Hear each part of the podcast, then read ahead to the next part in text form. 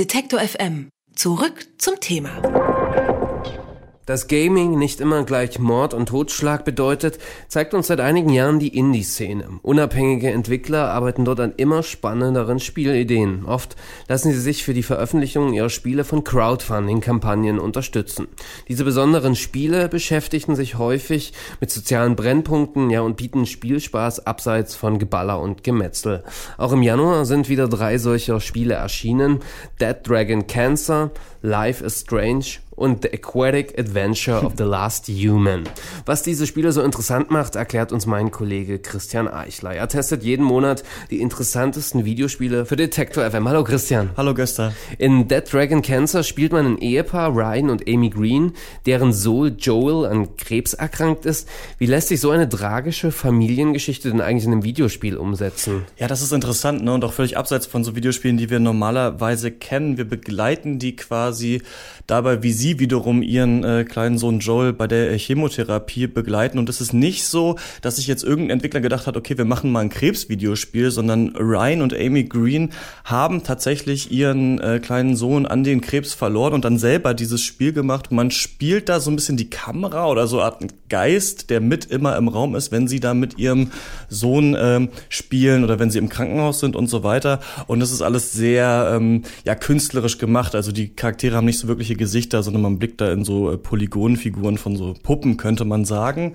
Ähm, da sind aber ein paar spannende Szenen oder Ideen drin. Zum Beispiel gibt es die Szene, in der sie dann im Wartezimmer sitzen mit Joel und warten auf den Arzt, der dann äh, die böse Botschaft verkündet, dass eben der Krebs tödlich sein wird. Und Joel hat so ein Kinderspielzeug, wie man das kennt, wo man auf so Knöpfe drücken kann und da ist eine Kuh drauf oder eine Ente und dann macht es so Geräusche. Und dann kommt der Arzt rein und die Schwester und auf einmal sind auf diesem Kinderspielzeug die Gesichter des Vaters und der Mutter und dann kannst du als Spieler eben da drauf drücken und dann gehst du in den Kopf von denen rein und siehst, wie die die Botschaft übermitteln oder aufnehmen. Und dann denkt sich der Vater zum Beispiel, scheiße, ey, wenn das ein Film wäre, würde ich jetzt ausrasten, aber irgendwie bin ich halt total ruhig. Und ja, so versucht das Spiel das eben so ein bisschen zu vermitteln, wie diese Erfahrung ist und auch ein Konflikt zwischen diesen Eltern. Die Mutter ist sehr gläubig und glaubt eben, dass es Joel bald besser gehen wird und der Vater hofft, aber kann nicht glauben und das Spiel ist eben auch dann relativ religiös, deswegen weiß ich nicht, ob es für alle Atheisten so gut geeignet ist. Es dauert auch nur zwei Stunden, ähm, kostet dafür 13 Euro, also muss man überlegen, ob man das investieren möchte. Man könnte sich es auch auf YouTube angucken,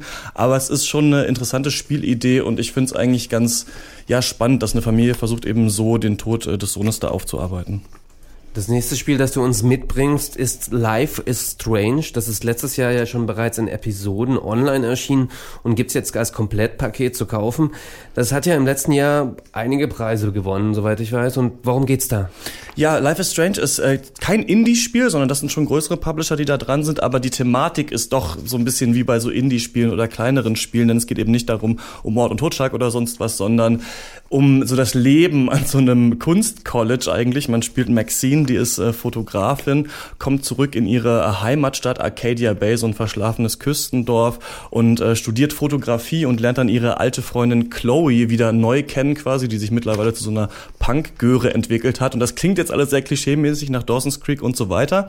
Ist aber ganz spannend, denn das ist ein Adventure-Spiel. Also du redest hauptsächlich mit Leuten und triffst Entscheidungen, aber Maxine findet eben raus, dass sie die Zeit zurückspulen kann. Und das kannst du auch im Spiel machen. Man kennt es ja von Adventure-Spielen, dass man manchmal schwerwiegende Entscheidungen treffen muss. Und ähm, dann denkt man sich, scheiße, jetzt stecke ich, steck ich mit dieser Entscheidung fest und muss das Spiel jetzt weiterspielen, aber habe jetzt einen Charakter auf dem Gewissen zum Beispiel oder so. In dem Spiel kannst du immer wieder zurückspulen und überlegen, okay, welchen Charakter verprelle ich jetzt, auf welche Seite schlage ich mich. Und so wird das auch im Gameplay ganz interessant genutzt. Und das Schöne eigentlich an Life is Strange ist, obwohl es sehr viel Klischees hat und die Teenager die ganze Zeit Selfies machen und so mit Hashtags reden und irgendwelchen Internet-Memes, dass es ein bisschen anstrengend wird manchmal, hat es sehr viele Themen, die ich glaube gerade die Gaming-Welt so ein bisschen vermissen lässt oft. Also es geht um Mobbing, es geht um Depressionen, es geht auch so ein bisschen um Gender-Issues und ähm, auch Victim-Blaming, was ja heutzutage ein Thema ist, auch in diesem Spiel alles so ein bisschen drin. Und deswegen ist es, glaube ich, ein ganz gutes äh, Spiel so für Teenager und eben auch diese Zeitrückspul-Thematik ähm, wird gut benutzt. Denn in einer Szene äh, verlierst du deine Kraft und es will sich eine Mitschülerin von dir umbringen und du musst jetzt, jetzt weißt du quasi, es kommt wirklich drauf an, was ich sage, ich kann nicht zurückspulen und ähm, ja, vermittelt da sehr viel Empathie und hat deswegen nicht umsonst eben viele Preise gewonnen. Das ist in dem letzten Jahr immer so, alle zwei Monate kam eine Episode raus. Jetzt steht alles zusammen im Laden, kostet 30 Euro, gibt's für PC, PS4 und Xbox One und das kann ich eigentlich wirklich nur empfehlen. Also gerade für Eltern, die nicht wissen, was sie ihren nervigen Teenagern schenken sollen, mal bei Life is Strange reingucken. Ja, das letzte Spiel hört auf den Namen The Aquatic Adventure of the Last Human. Ich habe diesen Titel hier dreimal geprobt, bis ich ihn richtig aussprechen konnte.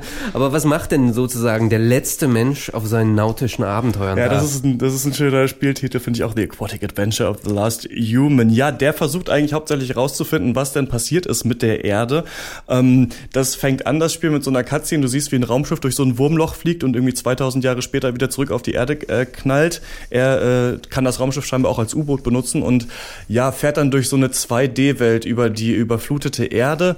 Das äh, Spielgenre nennt man Metroidvania in so Nerdkreisen, weil es zwei Spiele gibt. Einmal Metroid, damals auf Nintendo, und äh, Castlevania die beide so einen ähm, Fokus hatten, dass du in einer freien Welt bist, also überall hingehen kannst, aber manchmal brauchst du eine neue Fähigkeit, um irgendwo weiterzukommen und merkst dir, ah, okay, hier müsste ich höher springen können, also muss ich jetzt woanders diese Fähigkeit finden und darüber kommen und genauso ist es hier, aber mit einem U-Boot. Und du bist ganz alleine quasi in der überfluteten Erde und es ist eben auch so ein bisschen so ein zynischer Kommentar auf unseren Hyperkapitalismus, den wir leben, also du findest dann so Logbücher, wo du merkst, okay, die Menschen raffen überhaupt nicht, was los ist und dass sie quasi gerade den Planeten zugrunde richten was man eigentlich macht, ist, man ähm, fährt rum, ähm, findet manchmal so neue Bauteile fürs U-Boot, um dann ein bisschen schneller zu sein, ein bisschen besser schießen zu können, denn man muss auch gegen so äh, ja, Endgegner kämpfen. Sonst gibt es eigentlich nicht so viele Gekämpfe, aber da ähm, sind da manchmal so riesige Haie oder ähm, so ganz giftige, äh, mutierte Anglerfische und das ist ganz, eine ganz schöne Stimmung eigentlich, auch weil dieser Soundtrack, den das Spiel hat, so eine schöne ja, Unterwasserstimmung ähm,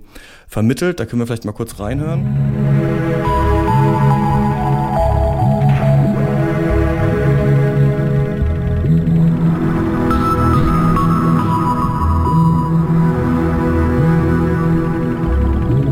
Ja, The Aquatic Adventure of the Last Human, schwieriger Titel, ist bestimmt nicht das spannendste Spiel, was man je gespielt hat, aber es ist ein ganz schönes, entspanntes ähm, Spiel, um sich mal hinzusetzen und mal so ein bisschen so eine Unterwasserwelt äh, zu reisen. Das kann man dann so sechs bis acht Stunden machen, kostet acht Euro, gibt's für Mac, PC und Linux und ja, ist auch von einem ganz kleinen Entwicklerteam und hat auch so eine leicht, leichte Öko-Message. Also und das finde ich eben ganz interessant an diesen Indie-Spielen, dass sie eben alle äh, ja versuchen, dann doch noch dem Spieler ein bisschen was mit auf den Weg zu geben und das ist ganz schön.